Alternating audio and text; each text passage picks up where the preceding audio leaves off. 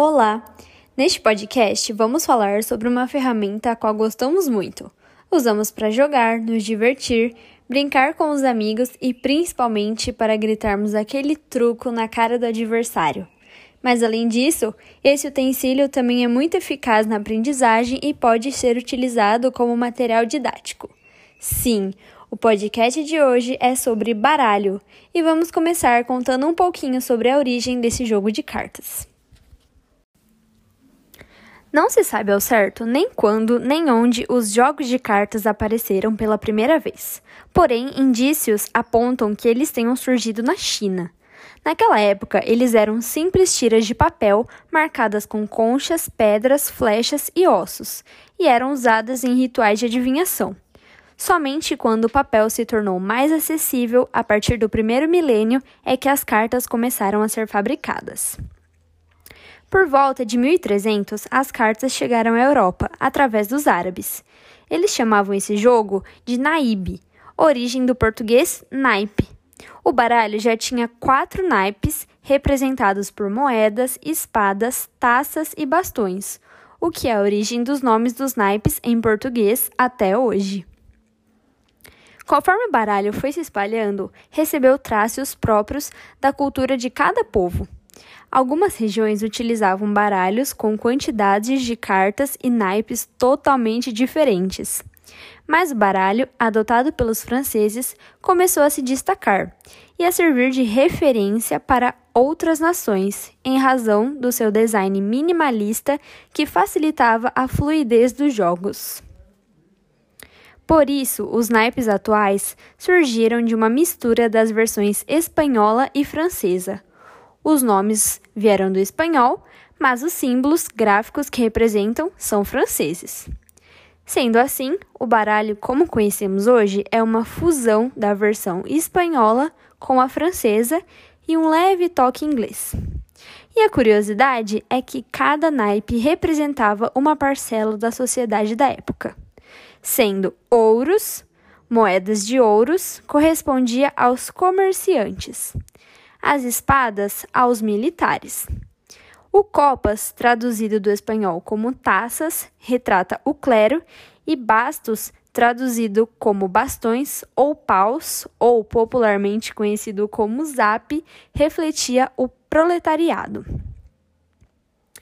Já o coringa foi introduzido aos baralhos em meados do século XIX por influência de um jogo alemão, no qual ele ocupava o topo da hierarquia. Quando imigrantes alemãos se instalaram no estado da Pensilvânia, nos Estados Unidos, eles levaram consigo esse jogo.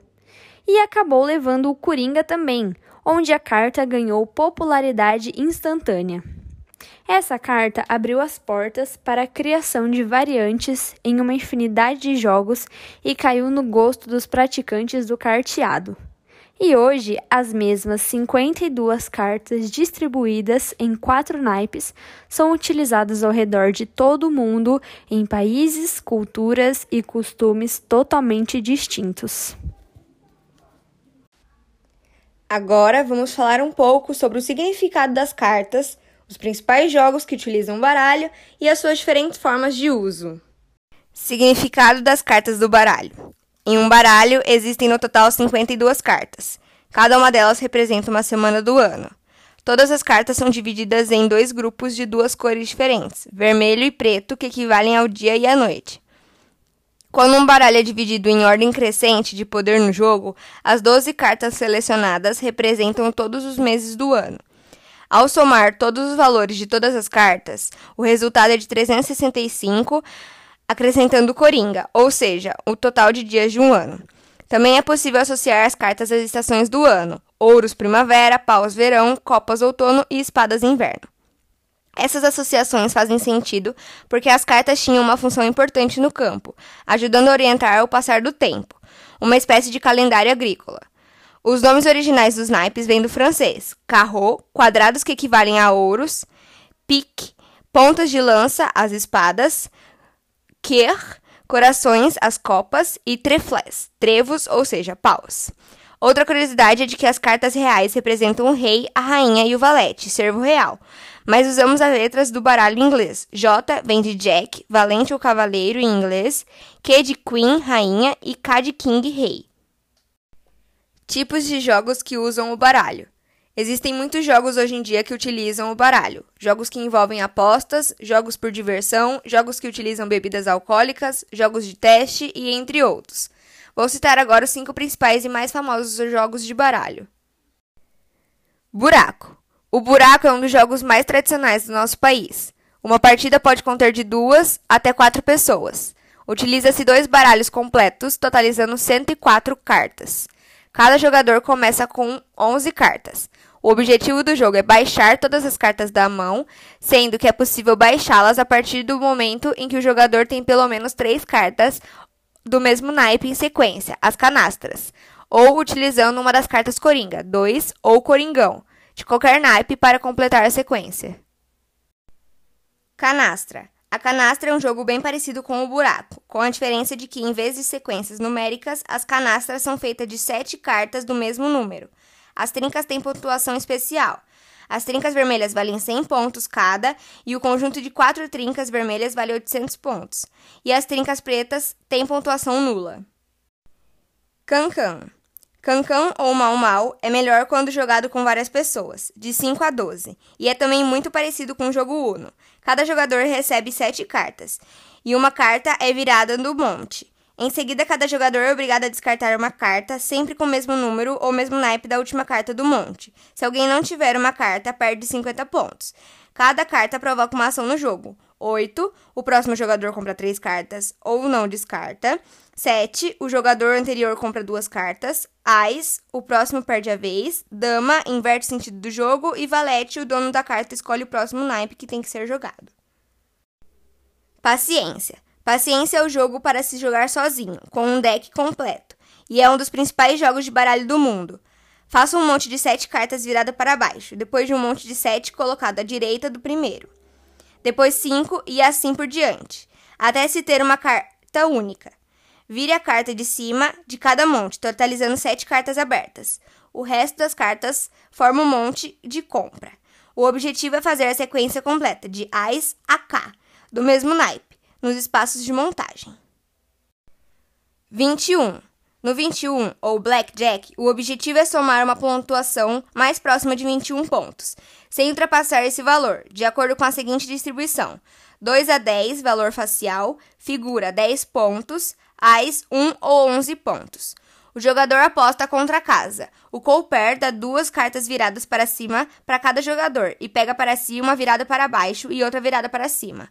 Os jogadores avaliam seus pontos e decidem se querem mais uma carta.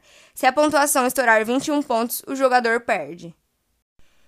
Existe um jogo famoso que utiliza o baralho e as fichas, o poker.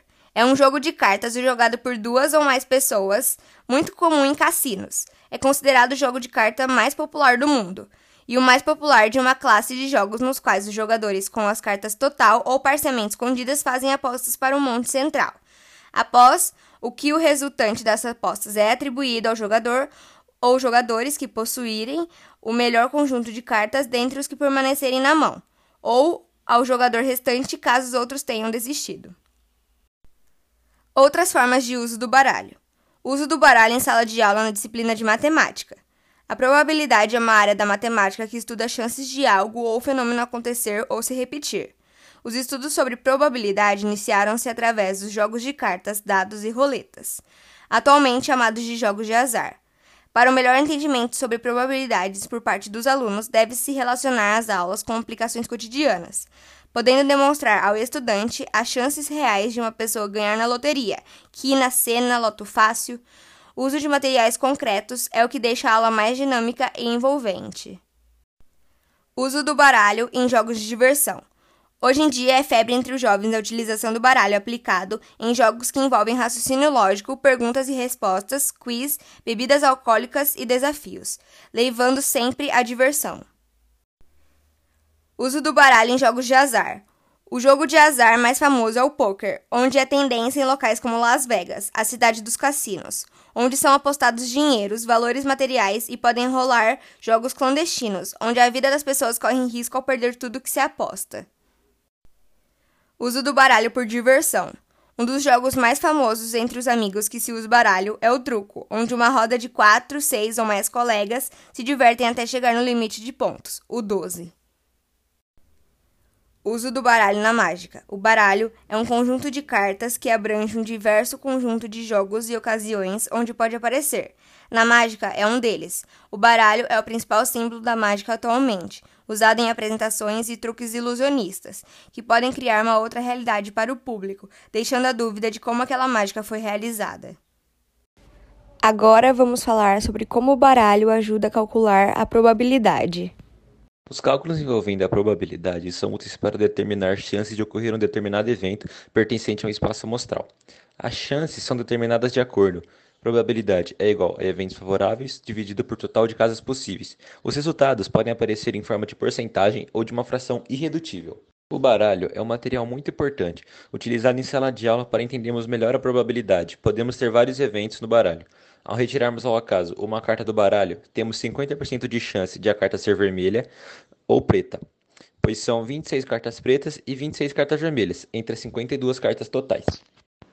Outro tipo de evento que ocorre no baralho é a chance de tirarmos ao acaso uma carta e obtermos determinado naipe. A probabilidade verificada é de 13 em 52, isto é, 25% de chance, pois são quatro tipos diferentes de naipes existentes. Um baralho formado por 52 cartas, distribuídas da seguinte forma: cartas pretas e vermelhas, logo 13 cartas de paus, 13 cartas de espada, 13 cartas de copas e 13 cartas de ouro. Então, qual a probabilidade de tirarmos uma carta vermelha? O total de cartas são 52 e temos apenas 26 cartas vermelhas. Sendo assim, 26 por 52, que vai dar a metade, pois são 26 cartas vermelhas e 26 pretas, então vai dar 50%. Mostramos uma forma de fração irredutível ou de porcentagem. Um outro exemplo é: qual a probabilidade de tirarmos uma carta de copas no baralho? Como temos 13 cartas de copas, o total é 52. 13 por 52, que é o total, e o 13 é o que eu tenho. A probabilidade é de um quarto, ou seja, 25% de chance de tirar uma carta de copas. Obrigado por ouvirem até aqui. Até o próximo podcast. Tchau.